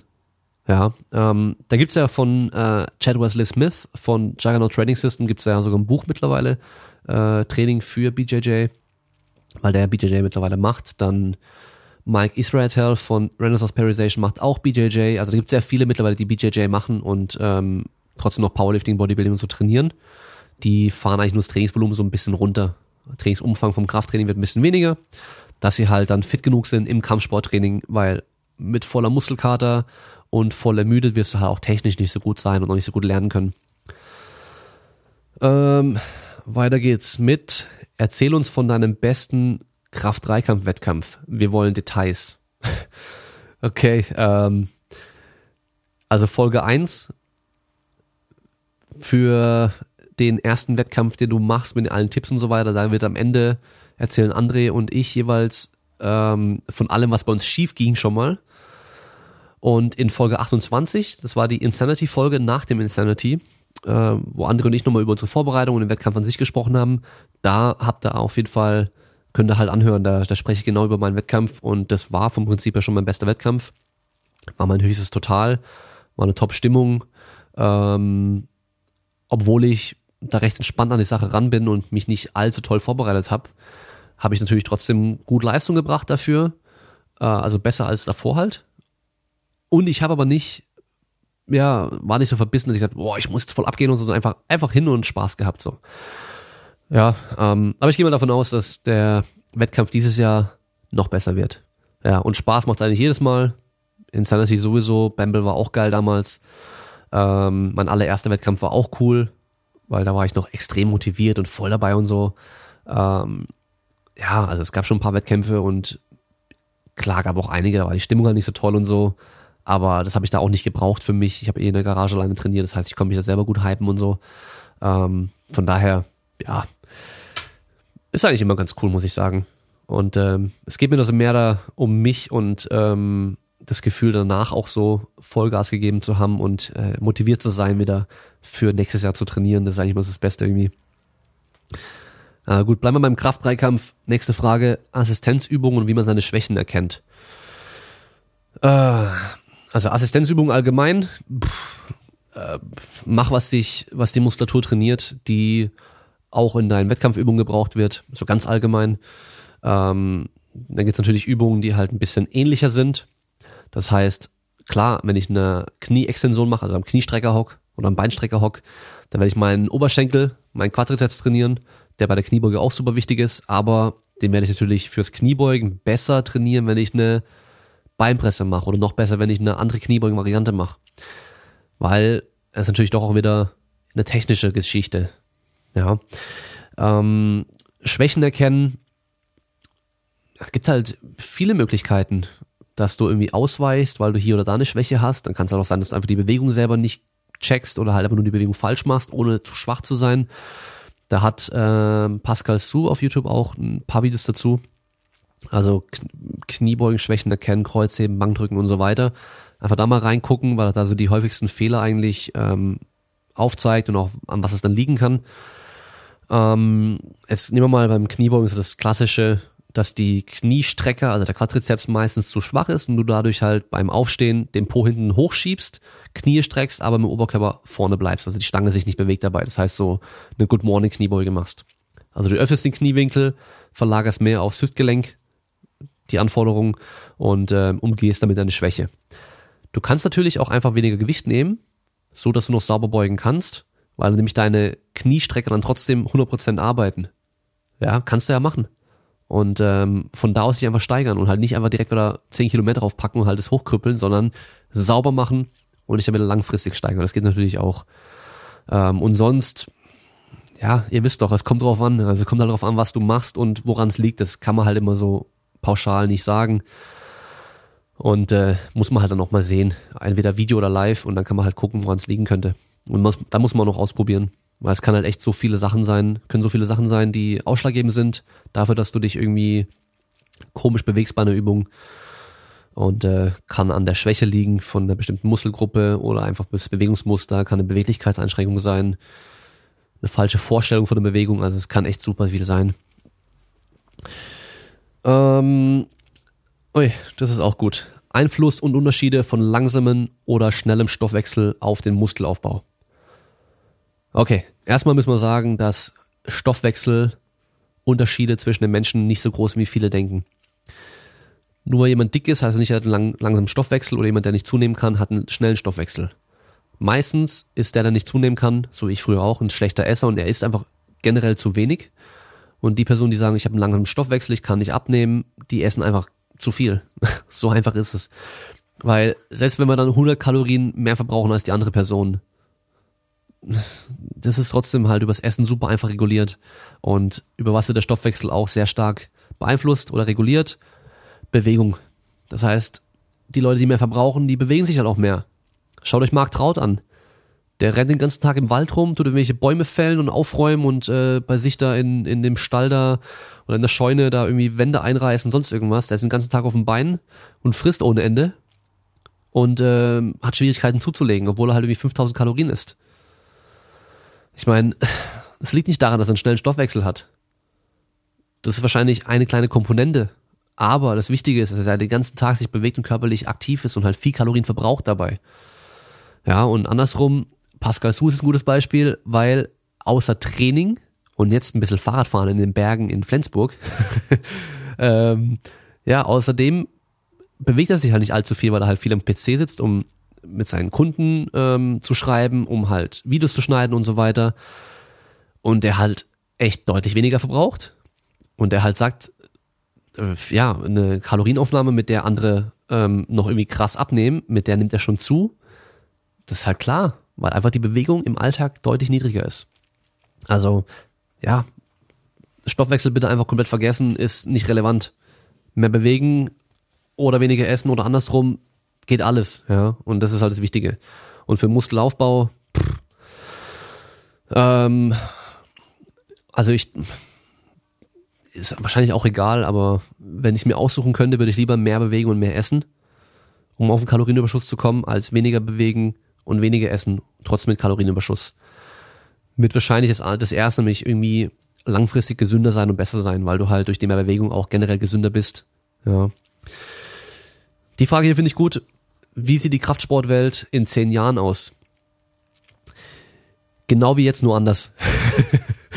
also ich habe keine Ahnung, wie es da aussehen wird, aber wenn ich zehn Jahre zurückdenke, ähm, da gab es nur andere Trends und andere Scheiße, aber es gab auch Scheiße, so wie jetzt auch. Und äh, es gibt immer Leute, denen irgendein neuer Mist einfällt, den man dann vermarkten und verkaufen kann, bis er wieder ausstirbt und dann der nächste Scheiß kommt. Also von daher, ich glaube, da wird sich nicht viel tun. Ich denke, generell wird das alles noch größer werden. Ich glaube, so dieser, dieser allgemeine Fitness-Hype, der ist so ein bisschen, der flacht ab. Aber was jetzt halt kommt, ist so eher dieser Kraftsport-Hype. Durch CrossFit, durch Gewichtheben, durch Raw Powerlifting, durch Strongman, äh, weil es in allen Sportarten mittlerweile Leute gibt, die man gut vermarkten kann, die sich selbst auch gut vermarkten. Und ähm, das halt einfach dann bisschen, ja, die haben mehr Publikum dadurch und die Sportarten werden halt insgesamt äh, bekannter dadurch und äh, gibt halt mehr Vorbilder für die Leute. Und ähm, auch wenn man sich so die, die Fitnessstudios anschaut, wie die sich entwickelt haben, mittlerweile hat, jedes, hat eigentlich jedes Fitnessstudio, jedes größere hat Power Racks und nicht nur eins, sondern mehrere. Viele haben Plattformen, viele haben Bumperplates, was halt früher nur in speziellen Studios gab oder in, in, in CrossFit Boxen gab oder Gewichthebervereinen. Mittlerweile kann man halt fast alles überall trainieren hat sich das schon echt krass entwickelt, muss man sagen. Was natürlich voll geil ist, weil wir mehr Möglichkeiten haben für gutes Training. Und ähm, ich denke mal auch so die, ja, wie soll man sagen, die Akzeptanz für Personal Training und Coaching, dass jeder sich einen Experten an die Hand holt, der ihn unterstützt dabei, bei dem, was er möchte, auch immer größer wird und ähm, wahrscheinlich auch dadurch insgesamt mal besser trainiert wird. Klar gibt's auch schlechte Coaches, aber ein schlechter Coach, Coach ist meistens noch, ja, meistens muss man schon sagen, also nicht immer, aber oftmals doch besser als gar kein Coach. Gerade für Leute, die halt eigentlich keinen Bock haben, sich zu informieren. Also ich meine, früher konnte ich es auch nicht verstehen. Als ich noch jünger war und mehr Zeit hatte und ähm, weniger Geld hatte und so, da habe ich dann auch so, boah, ich mache alles, alles immer selbst, egal was. Ich informiere, ich informiere mich selbst und mach's halt selber. Mittlerweile denke ich aber so, hey, wenn ich jetzt irgendwie was bauen muss oder irgendwie was kaufen muss oder sonst irgendwas, dann kann ich mich jetzt hinsetzen und eine Woche lang mich informieren, damit ich da wirklich Bescheid weiß in dem Thema, um dann eine, eine gute Entscheidung zu treffen oder halt auch zu wissen, wie muss ich es genau machen. Oder ich kann einfach jemanden, der, Ahnung davon hat, Kohle in die Hand drücken und er macht es direkt. Und ich kann meine Zeit wieder für mich benutzen, für irgendwas, mit dem ich vielleicht mehr Geld machen kann oder mehr Zeit mit meiner Familie verbringen oder sonst irgendwas. Das sind alles so Sachen, ich glaube, das wird alles immer mehr werden, ja. Und ähm, generell, dieses Gesundheitsthema wird immer größer, weiterhin immer noch größer, ist zwar schon sehr groß geworden in den letzten Jahren, aber wird immer noch größer werden. Und da werden die Leute auch immer mehr erkennen, dass halt Krafttraining speziell nochmal Vorteile bringt, die jetzt zum Beispiel Ausdauertraining oder was weiß ich, irgendwie spazieren gehen und sowas eben nicht haben. Und ähm, ja, dass da einfach nochmal auch generell mehr gemacht wird. Also ich sehe es einfach hier in Stuttgart, es gibt viele große Firmen, also irgendwie Bosch und Daimler und Porsche und sonst irgendwas, die halt auch interne Fitnessstudios haben, wo die Mitarbeiter dann trainieren können. Mit Betreuung. Und das wird, glaube ich, immer größer werden und dann halt auch so, dass da auch in kleineren Firmen es vielleicht mal irgendwann das gibt, dass da ein kleiner Kraftraum drin ist. Ähm, ich habe jetzt gerade auch eine Anfrage von einer Firma, die jetzt da auch gerade intern was äh, gebaut haben, aufgebaut haben und da gerne eine Beratung ein bis zweimal im Monat hätten, dass man dann die Leute auch einweisen kann, die beraten kann bei Fragen speziell. Ähm, Finde ich voll cool, voll gut, weil dann nämlich auch die Person, die da arbeitet, dann gar nicht mehr selber sich drum kümmern muss, sondern die Firma kümmert sich darum, Experten dann zu holen, der dann da auf jeden Fall dann gute Arbeit leistet und die Leute halt gut beraten kann und man jetzt nicht mehr auf YouTube sich verlassen muss zum Beispiel oder Podcasts oder sonst irgendwas oder halt Heftchen, Internet recherchieren selbst und nicht wissen, was ist jetzt richtig, was ist falsch und der eine sagt A, der andere sagt B und der andere sagt Z und welches davon ist jetzt richtig, weil ja, ist immer schwer. Es kommt halt auch immer drauf an, das wisst ihr ja. Aber bin mal gespannt in zehn Jahren. Zehn Jahren bin ich dann 40, 41. Was bis dahin dann geht. Ja. Bin noch mal gespannt, Athletiktraining zum Beispiel in den Sportarten, ob es dann wirklich dann gang und gäbe sein wird, dass dann jede Sportart irgendwie Athletiktraining macht und ähm, auch die kleineren Vereine schon eine Person vielleicht da haben, die sich um alle Sportler und Sportarten dort kümmert und äh, betreut und so oder halt weiterhin nur im Profisport, in den Vereinen, in den großen, die halt Geld haben, das gemacht wird. Weil klar, auch ein kleinerer Verein hat ja auch Geld, der dann zahlen könnte, dass eine Person für alle Sportarten, die im Verein dann drin sind, also Fußball, Handball, Basketball, Tennis, Volleyball, Badminton, was weiß ich, gibt ja viele Sportarten meistens dem Verein, viele verschiedene Sparten, Turnen und so weiter, dass man da halt ähm, als eine Person für alles zuständig ist, als Beratung für die Trainer wie können wir das Training optimieren? Ja, also solche Geschichten, dass einfach mehr noch passiert. Und das liegt aber auch an uns. Das heißt, wir müssen da auch äh, proaktiv sein und jetzt nicht nur darauf warten, dass sich da was verändert, sondern wir müssen auf die Institutionen zugehen, auf die Trainer zugehen und so und halt das anbieten auch. Ja, und wenn die dann merken, so, hey, das funktioniert, das ist gut, das ist besser als vorher, dann wird sich das auch etablieren. Und dann müssen wir aber was machen. Ja. Okay, dann haben wir noch eine. Und zwar das Leben als Vater. Das ist natürlich jetzt sehr allgemein und äh, ja, bei mir jetzt genau schon ein Jahr her. Ein Jahr und neun Tage. Mein Kleiner hat übrigens heute seine ersten Schritte gemacht.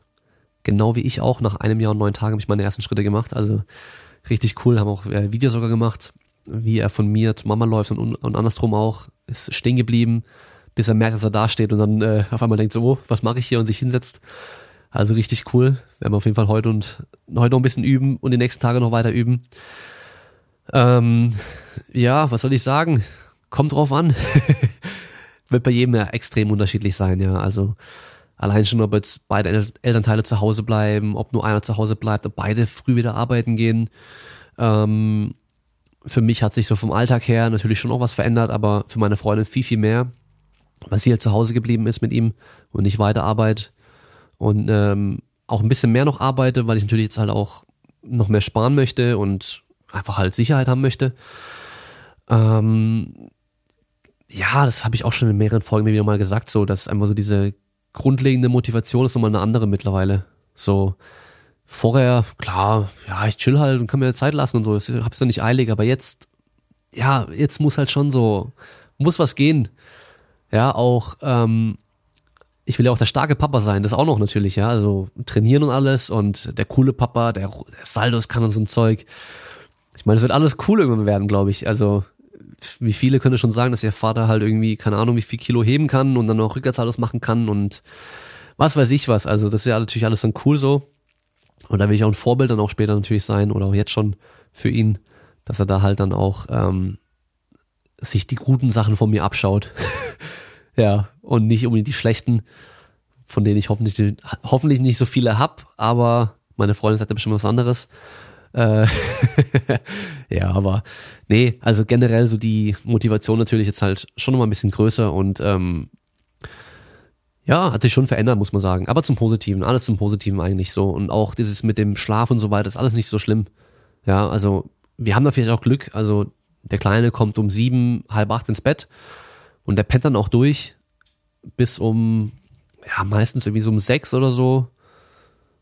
Ja, also eh eine Zeit, wo ich eh schon aufgestanden bin oder aufstehe. Also von daher, wenn wir auch früh genug ins Bett gehen, dann können wir auch lange schlafen mit ihm. Und wenn man aber, aber halt dann um, um zwölf frühestens ins Bett geht, um halb eins einpennt und der um halb sechs, sechs wieder wach ist, dann hat man nicht genug Schlaf, das ist klar. Aber das will ich ja eh nicht. Also ich will ja auch früh ins Bett und früh wieder aufstehen. Und ähm, der Rhythmus ist auch ganz gut, weil ein Rhythmus ist für ein kleines Kind ganz gut. Das heißt so, okay, 18 Uhr oder 18.30 Uhr kommt dann das Essen, danach dann die Badewanne, dann kommt das Fläschchen im Bett und dann halt schlafen.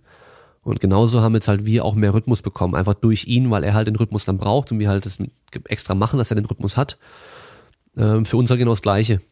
Ja. Das Einzige, woran ich halt selber noch viel mehr arbeiten muss, halt dann äh, Zeit einfach noch besser zu managen, so dass ich halt dann äh, ja das Handy halt mal weglege auch, ähm, wenn es nicht sein muss und ähm, ja halt auch einfach wirklich Zeit direkt schon einplanen. Das halt Samstag ist halt Familientag fertig, egal was kommt, Samstag ist Familientag. Klar, wenn mal was Wichtiges ist, dann kann man immer noch verschieben und so, aber an sich ist Samstag zum Beispiel Familientag, Sonntag ähm, auch halb, weil Sonntag ist meistens auch Podcast schneiden und fertig machen und so weiter dran. Oder wie heute auch aufnehmen. Und ähm, sonst halt eben auch früh aufstehen, damit ich halt morgens so viel wie möglich schon erledigen kann. Dass wenn ich abends dann, wenn ich wieder heimkomme oder bevor ich dann wieder los muss, ich noch Zeit habe. Ja, weil der geht halt auch wieder früher ins Bett. Das heißt, dann kann ich auch abends noch mal mich hinhocken. Aber Zeit mit der Freundin will man auch noch verbringen. Das heißt, da muss man halt schon noch gucken, dass man da das alles so macht, dass es auch funktioniert. Und ähm, ja, ich habe zum Beispiel, seit er geboren ist, jetzt einen Film geschaut. Das war Dragon Ball Super Broly. Das war der einzige Film.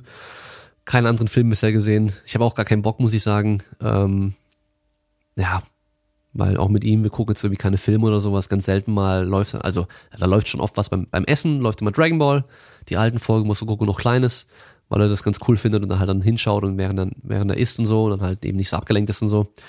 Ähm, aber sonst, ja, gucken halt so wie früher, einfach dann abends irgendwie ein paar Stunden noch was schauen oder so, das machen wir halt gar nicht mehr. Also, ja.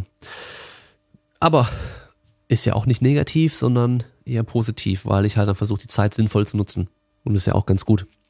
Aber, wie gesagt, ich habe ja vorhin schon kritisiert, Gary Vee und sowas, der suggeriert da so ein falsches Bild. Den ganzen Tag hustlen und arbeiten und embrace the grind und den ganzen Scheiß da. Nee, funktioniert nicht. Man muss auch mal chillen. Ja. Und äh, da hilft doch einfach spazieren mit dem Kleinen. Also mittlerweile meine, meine Podcast-Anhörzeit, deshalb, wenn ich mit, mit ihm spazieren gehe und ich weiß, der pennt dann eh gleich ein, dann gehe ich halt eine Stunde raus mit ihm, Kinderwagen, lauf durch die Gegend, im Wald, auf den Feldern oder sonst irgendwo und höre halt Podcasts dabei. Und halt während ich halt äh, unterwegs bin, höre ich halt auch viele Podcasts, aber sonst einfach zu Hause oder so, außer beim Duschen und Haare schneiden und so ein Zeug, aber sonst halt gar nicht mehr, dass halt einfach nur ein Podcast läuft, während ich halt irgendwas mache. Gibt's halt nicht mehr. Aber ist ja alles ganz gut. Und eben so Sachen wie heute, ersten Schritt und so.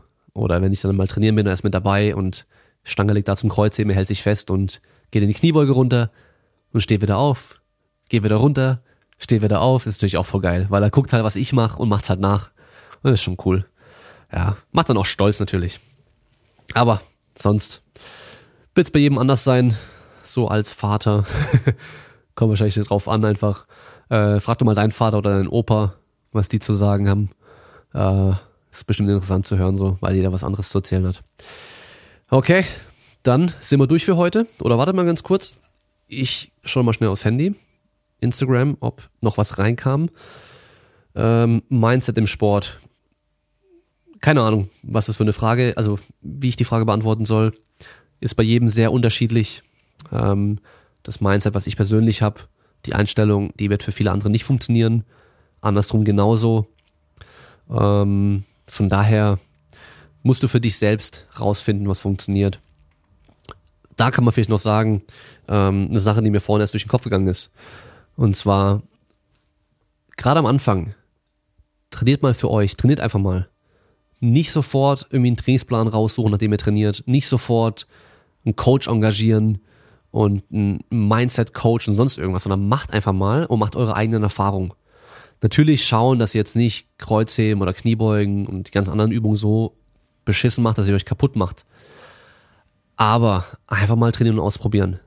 Und was bringt's dir, wenn du von Anfang an einen Coach hast und du gar nicht weißt, ist es jetzt besser, was der mit mir macht, als das, was ich vorher gemacht habe? Fühlt sich das besser an, so wie der mir die Kniebeuge jetzt erklärt hat, als vorher? Ja, oder fühlt sich vielleicht schlechter an? Weil das kannst du ja nicht bewerten, wenn du keine Erfahrung vorher gemacht hast. Also mach einfach deine Erfahrung selbst und probier mal aus.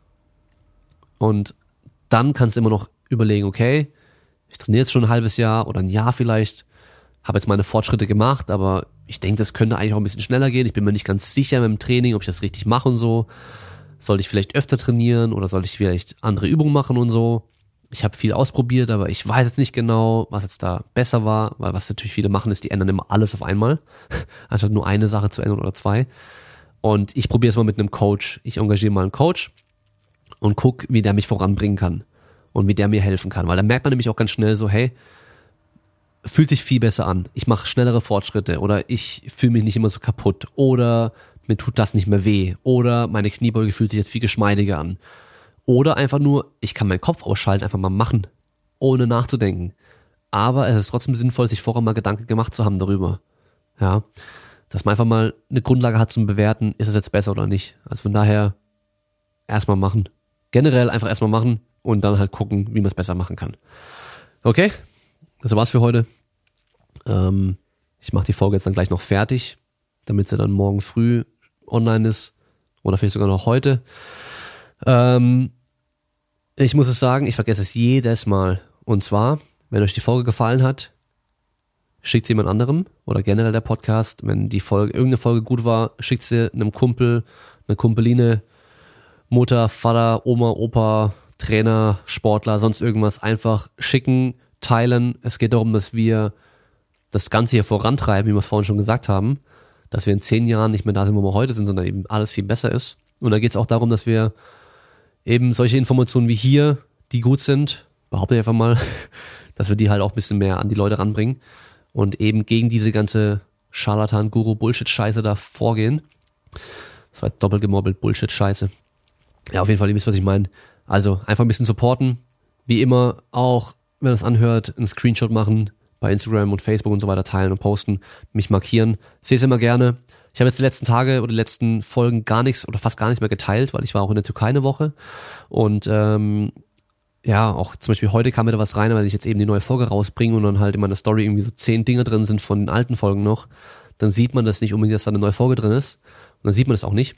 Ähm, die Leute, die bei Facebook, nee, Facebook, bei Spotify anhören, auf jeden Fall auf Folgen klicken und ähm, iTunes subscriben. Das Beste, was ihr machen könnt, ist bei iTunes dann noch ein Review zu schreiben, eine Bewertung abzugeben. Ja, mir per E-Mail schicken über die Webseite, mir bei Instagram schreiben. Ihr könnt auch mal, wenn ihr wollt, unter ähm, Kraftraum, äh, nee, unter demenside.de slash Sponsoring könnt ihr mal reingucken. Ähm, da sind noch Zahlen zum Podcast, wenn euch das interessiert, wie viele, wie viele Zuhörer so eine Folge oder so im Schnitt das alles hat und sowas, weil man das ja oftmals überhaupt gar nicht einschätzen kann. Und wie viele Leute das anhören, wie viele Follower da auf Spotify und so sind, könnt ihr euch da anschauen. Äh, es wird jetzt auch noch bald so ein bisschen Werbung mal kommen im Podcast. Ich werde die natürlich so gut wie es geht nicht nerven verpacken, also nicht einfach zwischen reinwerfen, so, ach übrigens, hey, wenn ihr ähm, sowas braucht, gell, hier, könnt ihr das kaufen mit meinem Code. Nee, also natürlich, ich glaube, ich hoffe, das äh, könnt ihr schon denken, nur Sachen, die ich auch gut finde, ähm, werden dann hier auch promoted, die dann auch den Podcast unterstützen. Ja, und ähm, im Endeffekt ist das Ziel langfristig, dass ich halt noch mehr Zeit in den Podcast investieren kann. Ich würde eigentlich super gern zwei Folgen die Woche bringen. Eine Folge immer mit einem Gast und dann noch eine Folge immer zu einem speziellen Thema. Unter anderem vielleicht auch mit Gast, aber halt einfach zu einem spe speziellen Thema ganz genau. Und ähm, da brauche ich halt mehr Zeit dafür. Und damit ich mehr Zeit habe, brauche ich mehr Geld. so einfach ist es, ja. Weil ich was anderes erzählt und sagt, er macht das nur, weil er das so toll findet oder weil er den Sport liebt. Ich liebe auch den Sport. Aber ohne Geld kann ich nichts machen. Ja, ich hatte, ich war mit, mit dem Physio als letztens hatte ich darüber. Und zwar, ähm, er hat gemeint, er will ja nur genug verdienen. Er muss ja gar nicht extrem viel verdienen. Da habe ich gesagt, Quatsch, Mann. Ich will so viel verdienen, wie es geht. Und mit mehr Geld kann ich mehr Gutes tun. Und das ist mein Ziel. Also natürlich, ich kann mit, wenn ich mehr Geld zur Verfügung habe, mehr Mittel habe, dann kann ich mehr Gutes tun und den Leuten mehr helfen. Ja, also wenn ich so viel Geld hätte, dass ich für Coaching kein Geld verlangen müsste, könnte ich viel mehr Leute coachen, weil sich mehr Leute leisten könnten, weil es halt kostenlos ist. Wenn ich so viel Geld hätte, dass ich ein Riesenstudio bauen könnte, wo kein Mitgliedsbeitrag kostet, dann könnte ich da auch mehr Leute trainieren, die es nötig haben. Ja.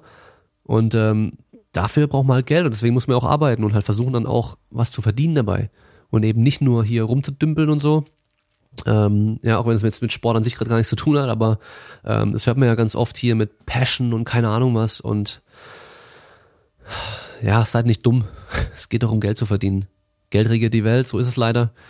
Ähm, und im Endeffekt wird halt darüber auch alles eigentlich, ähm, ja, wird alles bezahlt und wir tauschen ja auch alles nur im Endeffekt aus. Also, wie ich ja vorhin schon gemeint habe, äh, meine Zeit ist jetzt mehr wert als viele andere Sachen, die ich, für die ich dann auch Zeit aufwenden könnte. Das heißt, wenn es darum geht, ähm, mache ich jetzt selber irgendwas, für, für das brauche ich dann fünf Stunden zum Beispiel, was aber dann nur 80 Euro kosten würde, wenn ich jemand anderes machen lasse, dann könnte ich in fünf Stunden ja viel mehr Geld verdienen. Dann wäre es ja blöd, wenn ich selber mache.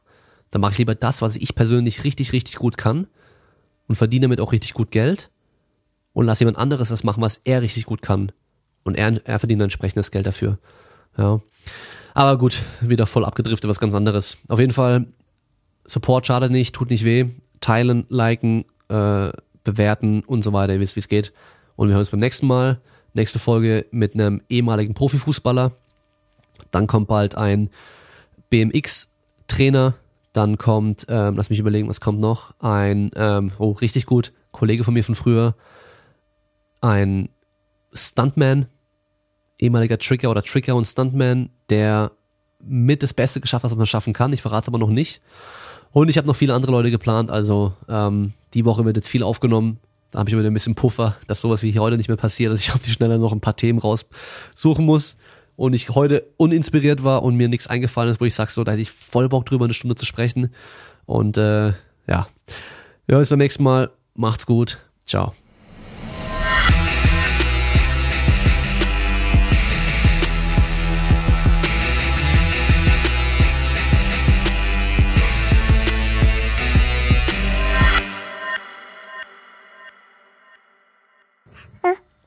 Lauter? Super. Hey, nicht am Mikrofon ziehen. Oh. Oh, kriegst Mikrofon einen Kuss.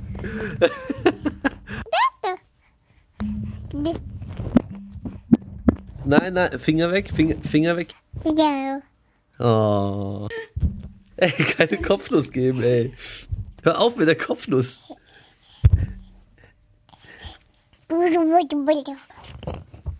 Gemein, gell?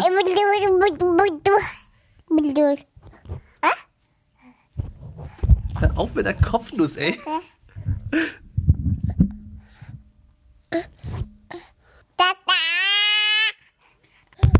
Ey!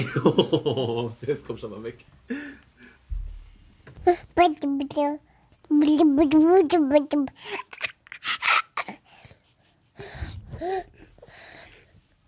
Tata. Ganz lautchen. Tata. Komm, erzähl was. Tata. Tata. Tata. Tata.